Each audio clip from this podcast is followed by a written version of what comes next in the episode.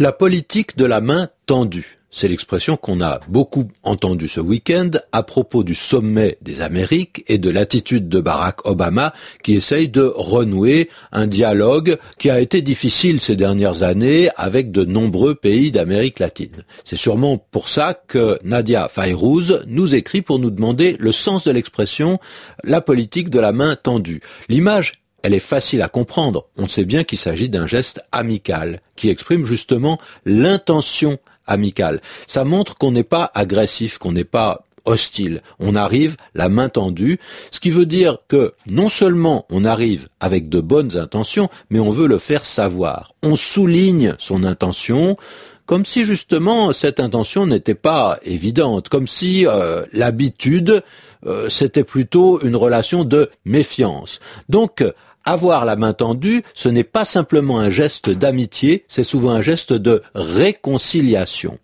Se tendre la main, c'est ce qu'on fait avant de se serrer la main. C'est un préliminaire, donc ça se fait avant.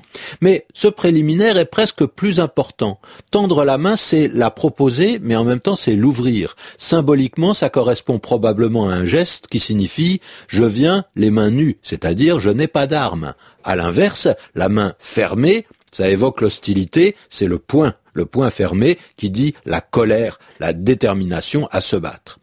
Alors, on a deux images, ouverture et fermeture. L'ouverture, souvent, c'est le fait d'être amical, la fermeture, le fait d'être hostile. De même, quand on dit ouvrir les bras à quelqu'un, cela évoque une attitude de bienvenue, affectueuse. Mais attention, ce n'est pas la même chose qu'avoir la main tendue. Celui qui a la main tendue, c'est celui qui arrive, et celui qui accueille les bras ouverts, c'est celui justement qui accueille, c'est-à-dire celui chez qui on arrive.